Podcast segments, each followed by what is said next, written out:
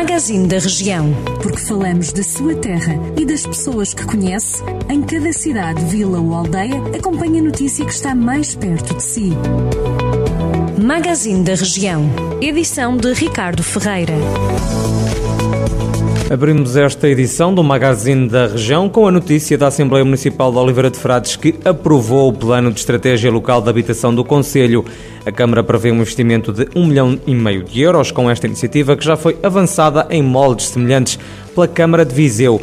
Em comunicado, o município de Oliveira de Frades lembra que este novo instrumento visa a promoção de soluções habitacionais para pessoas que vivem em condições indignas e que não dispõem de capacidade financeira para suportar o custo do acesso a uma habitação adequada. Os municípios de Aguiar da Beira, Vila Nova de Paiva e Viseu vão receber perto de 300 mil euros para desenvolverem atividades culturais durante este ano de 2021. A verba vai ser atribuída pelos fundos do programa Centro 2020. Este consórcio tem como nome Terras Mágicas, Cultura e Património. Os objetivos passam por atrair diversos públicos, incluindo visitantes e turistas, e promover o usufruto dos espaços de ar livre e da envolvência ao património cultural dos municípios, bem como a dinamização das economias locais e a criação de novas oportunidades junto da comunidade artística. Em Mangualde, a Câmara Municipal vai aproximar-se dos idosos do Conselho com uma nova iniciativa que arranca já na próxima segunda-feira, dia 15 de março. Tudo por um sorriso é o nome desta iniciativa que visa responder ao isolamento dos séniores em tempo de pandemia e melhorar a qualidade de vida destes e o bem-estar, promovendo o envelhecimento ativo.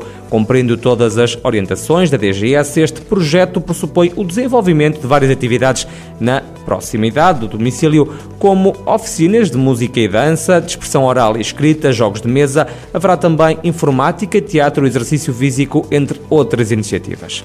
Em Santa Combadão, o município local está a lançar mais uma vez o convite aos agentes económicos locais para aderirem à rede de agentes da Rota da Estrada Nacional 2, Conselho é um dos 35 que são atravessados pela estrada mítica e todos têm a ganhar com a valorização deste recurso. É o que salienta a Câmara Municipal numa nota publicada nas redes sociais.